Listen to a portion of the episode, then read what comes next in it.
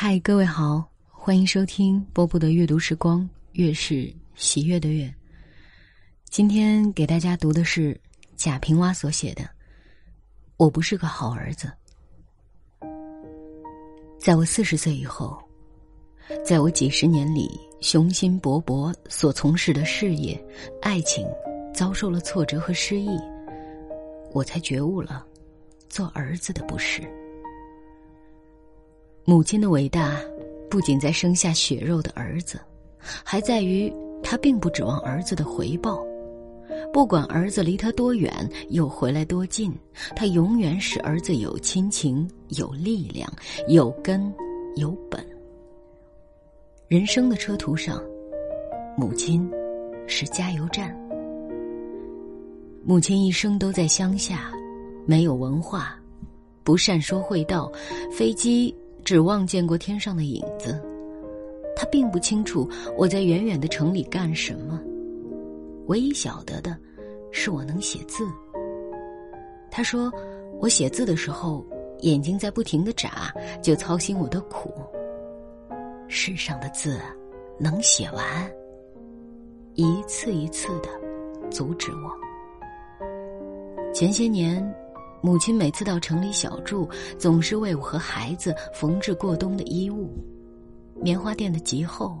总害怕我着冷，结果使我和孩子都穿得像狗熊一样笨拙。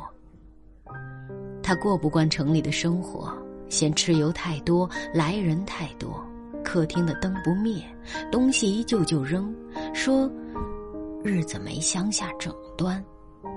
最不能忍受我们打骂孩子，孩子不哭，他却哭，和我闹一场后就生气回家去。母亲每一次都高高兴兴来，每一次都生了气回去。回去了，我并未思念过他，甚至一年一年的夜里，不曾梦着过他。母亲对我的好，是我不觉了母亲对我的好。我得意的时候，我忘记了母亲的存在；当我有委屈了，就想给母亲诉说，当着她的面。哭一回鼻子。母亲姓周，这是从舅舅那里知道的。但母亲叫什么名字？十二岁那年，一次与同村的孩子骂仗，乡下骂仗以高声大叫对方父母名字为最解气的。他父亲叫鱼，我骂他鱼，河里的鱼；他骂我鹅，鹅，小小的鹅。我清楚了，母亲是叫周小娥的。大人物之所以是大人物，是因名字被千万人呼喊。母亲的名字，我至今没有叫过，似乎也很少听老家村子里的人叫过。但母亲不是大人物，却并不失去她的伟大。她的老实、本分、善良、勤劳，在家乡有口皆碑。现在。有人讥讽我有农民的品性，我并不羞耻，我就是农民的儿子。母亲教育我的忍字，使我忍了该忍的事情，避免了许多祸灾发生。而我的错误在于忍了不该忍的事情，企图以委曲求全，却未能求全。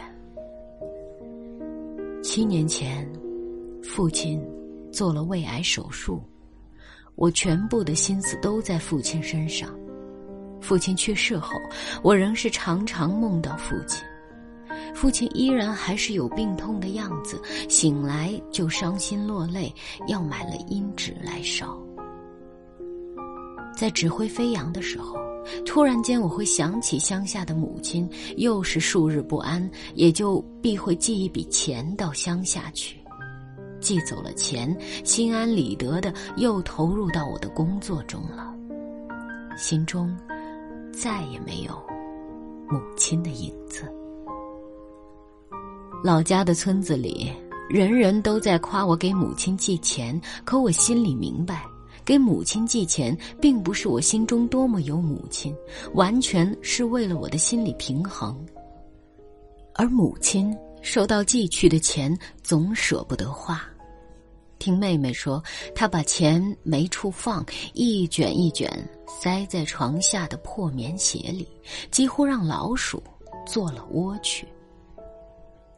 我埋怨过母亲，母亲说：“我要那么多钱干啥？零着攒下了，将来整着给你。你们都精精神神了，我喝凉水都高兴的。我现在又不至于喝着凉水。”去年回去，他真的把积攒的钱要给我，我气恼了，要他逢集赶会了去买个零嘴儿吃。他果然一次买回了许多红糖，装在一个瓷罐里。但凡谁家的孩子去他那儿了，就三个指头一捏，往孩子嘴里一塞，再一抹。孩子们为糖而来，得糖而去。母亲笑着骂着喂不熟的狗。末了，就呆呆的发半天愣。母亲在晚年是寂寞的，我们兄妹就商议了，主张他给大妹看管孩子，有孩子占心，累是累些，日月总是好打发的吧。小外甥就成了他的尾巴，走到哪儿带到哪儿。一次，婆孙到城里来。见我书屋里挂有父亲的遗像，他眼睛就潮了，说：“人一死就有了日子了，不觉是四个年头了。”我忙劝他，越劝他越流下泪来。外甥偏过来对着照片要爷爷，我以为母亲更要伤心的，母亲却说：“爷爷埋在土里了。”孩子说：“土里埋下什么都长嘞，爷爷埋在土里，怎么不再长个爷爷？”母亲竟没有脑，倒破涕而笑了。母亲疼孩子，爱孩子，当着众人面要骂孩子没出息。这般的大了，夜夜还要擒着他的奶头睡觉。孩子就羞了脸，过来捂他的嘴，不让说。两人搅在一起，倒在地上，母亲笑得直喘气。我和妹妹批评过母亲太娇惯孩子，她就说：“我不懂教育吗？你们怎么现在都嘤嘤呜呜的？”我们拗不过他，就盼外甥永远长这么大。可外甥如庄稼苗一样见风生长，不觉今年要上学了。母亲显得很失落，她依然住在妹妹家，急得心火把嘴角都烧烂了。我想，如果母亲能信佛，每日去寺院烧香，回家念经就好了。但母亲没有那个信仰。后来总算让邻居的老太太们拉着天天去练功，我们做儿女的心才稍有了些踏实。小时候，我对母亲的印象是，她只管家里人的吃和穿，白日除了去生产队出工，夜里总是洗萝卜呀、切红薯片呀，或者纺线、纳鞋底儿，在门栓上拉了麻丝和绳子。母亲。不会做大菜，一年一次的蒸碗大菜，父亲是亲自操作的。但母亲的面条擀得最好，满村出名。家里一来客，父亲说：“吃面吧。”厨房一阵暗响，一阵风箱声，母亲很快就会用棋盘端上几碗热腾腾的面条来。客人吃的时候，我们做孩子的就被打发着去村巷里玩，玩不了多久，我们就偷偷溜回来，盼着客人是否吃过了，是否有剩下的。果然，在锅底里就留有那么一碗、半碗。在那困难的年月里，纯白面条只是待客。没有客人的时候，中午可以吃一顿包谷散面。母亲，差不多是先给父亲捞一碗，然后下些浆水和菜，连菜带面，再给我们兄妹捞一碗。最后，他的碗里就只有包谷散和菜了。那时少粮缺柴的，生活苦吧。我们做孩子的并不愁容满面，平日倒快活的要死。最烦恼的是帮母亲推磨子了。常常天一黑，母亲就收拾磨子，在麦子里掺上白苞谷或豆子，磨一种杂面。偌大的石磨，他一个人推不动，就要我和弟弟合推一个磨棍。月明星稀之下，走一圈儿又一圈儿，昏头晕脑的，发迷怔。磨过一遍了。母亲在那里筛箩，我和弟弟就趴在磨盘上瞌睡。母亲喊我们醒来再推，我和弟弟总是说磨好了。母亲说再磨几遍，需要把麦麸磨得如蚊子翅膀一样薄才肯结束。我和弟弟就同母亲吵，扔了磨棍，怄气。母亲叹叹气，末了去敲邻居家的屋子，哀求人家。二嫂子，二嫂子，你起来帮我推推磨子。人家半天不吱声，他还在求，说：“咱换换工，你家推磨子了，我再帮你。孩子明日要上学，不敢耽搁娃的课的。”瞧着母亲低声下气的样子，我和弟弟就不忍心了，揉揉鼻子，又把木棍拿起来。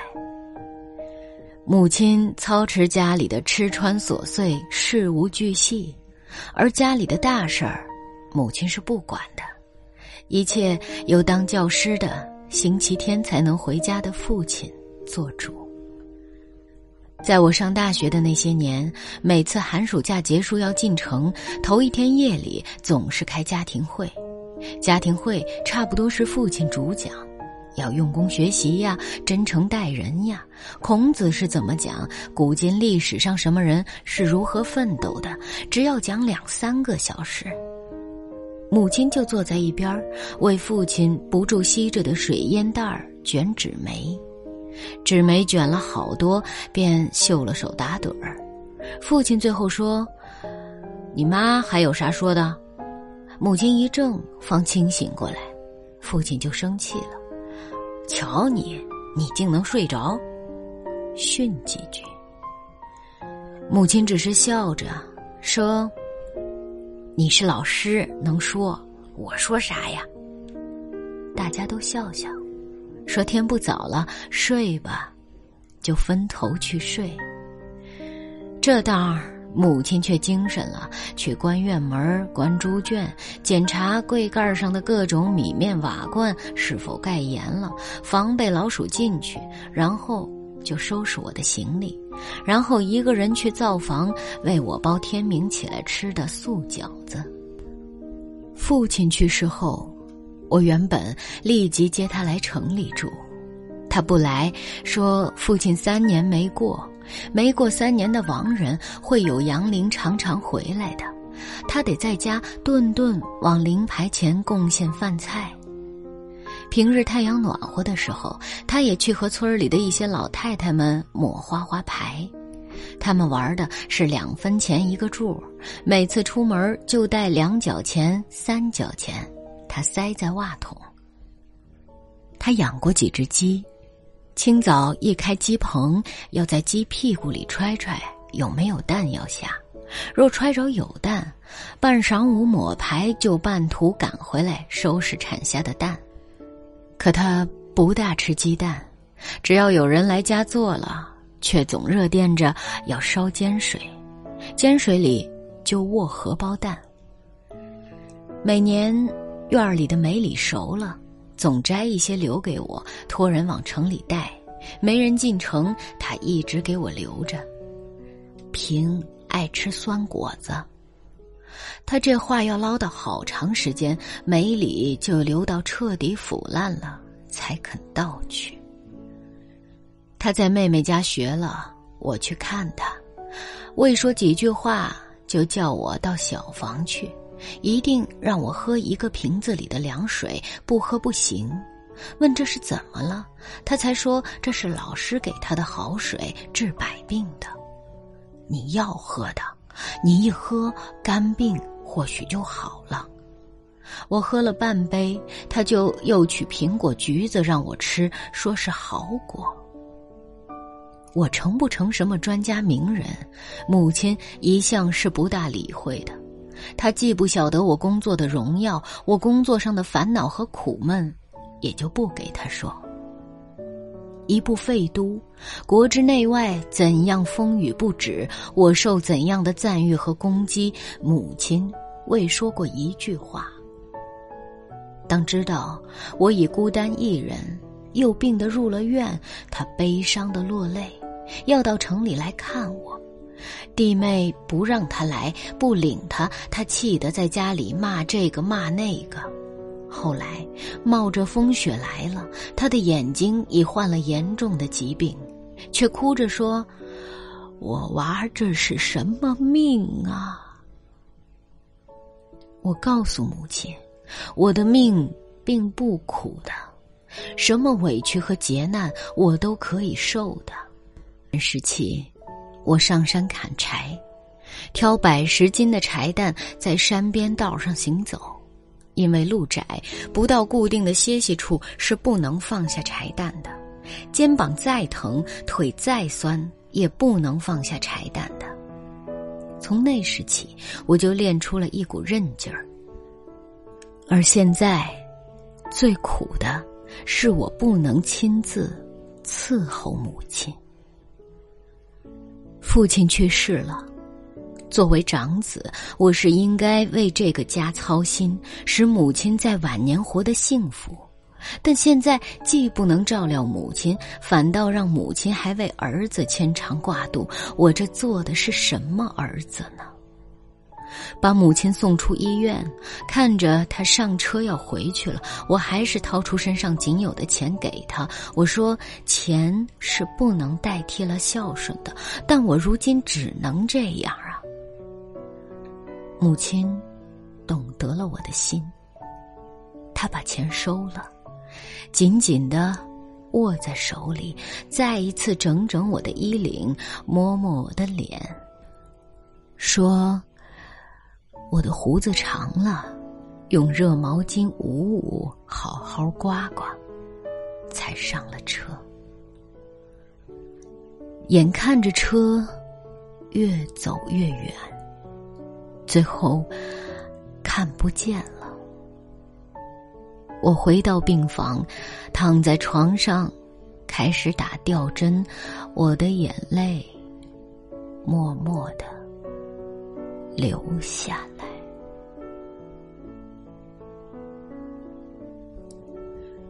好了，文章就为大家读到这儿了。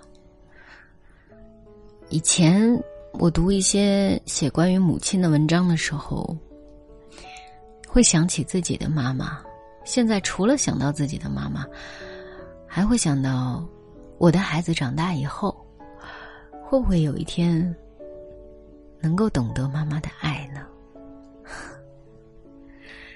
今晚就是这样。哎呀。爱哭的波波，在厦门跟各位说晚安了。天上的星星不说话，地上的娃娃想妈妈，天上的眼睛眨呀眨，妈妈